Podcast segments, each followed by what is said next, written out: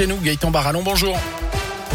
Bonjour Jérôme, bonjour à tous. Elle a une, elle est soupçonnée d'avoir détourné 250 000 euros. La directrice de l'hôpital de Charlieu et de l'EHPAD de Saint-Nizier sous Charlieu a été placée hier en garde à vue. Selon le progrès, cette femme de 49 ans est soupçonnée d'avoir attribué un marché de sécurité à une entreprise créée par l'un de ses proches en 2015. Cette société n'a fourni aucune preuve de prestation quelconque. Une partie des fonds qui lui étaient versés par les établissements de santé revenait ensuite sur les comptes de la directrice. Résultat d'un an d'enquête. D'après un signalement de l'agence régionale de santé, des perquisitions ont notamment été menées hier au sein de l'hôpital et de l'EHPAD. Un automobiliste de 70 ans également en garde à vue après cet accident hier en fin de journée à saint Ça s'est passé aux alentours de 17h boulevard Jules Janin. Deux fillettes ont été renversées.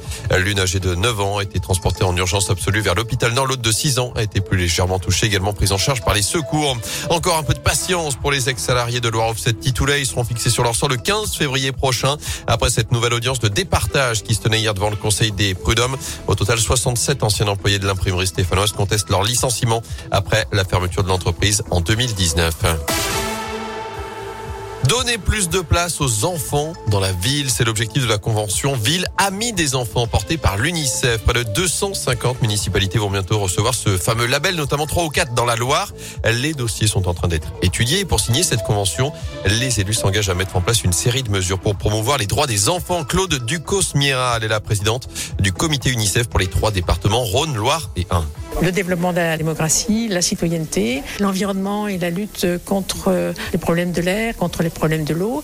Et puis un autre engagement qui nous plaît énormément, c'est l'égalité filles-garçons pour parler ben, des différences aussi, que ce soit des différences culturelles, religieuses, le handicap, tout ce qui peut amener ces enfants à comprendre l'acceptation de la différence. Et ça, on a, nous, l'ambition de le faire, euh, si possible, dans des clubs de sport. Ça, c'est notre ambition de l'année. C'est là aussi que ça se joue.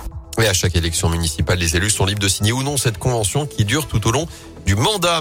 La vaccination contre le Covid a fait chuter fortement les hospitalisations des plus fragiles, en particulier les personnes âgées. C'est ce que confirme une étude publiée par Santé publique France. Entre mars et mai dernier, les nombres de cas et de décès par semaine liés au Covid ont baissé de près de 90% pour les résidents en EHPAD par rapport à l'automne 2020. Le Covid, dont la cinquième vague semble se confirmer, on frôle désormais la barre des 20 000 nouveaux cas en 24 heures.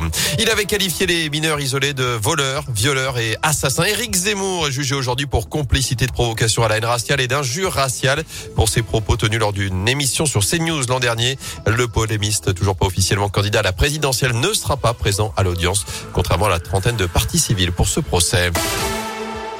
Du foot, les Bleus finissent sur une bonne note. L'équipe de France est imposée en Finlande hier 2-0 avec début de Karim Benzema et Kylian Mbappé. Des Bleus déjà qualifiés, je vous le rappelle, pour la prochaine Coupe du Monde au Qatar. Le tirage au sort, ce sera le 1er avril 2022. La fin de l'aventure en revanche pour la chorale. Les basketteurs rouennais sont inclinés 89-73 hier soir sur le parquet de Paris en 16e de finale de la Coupe de France.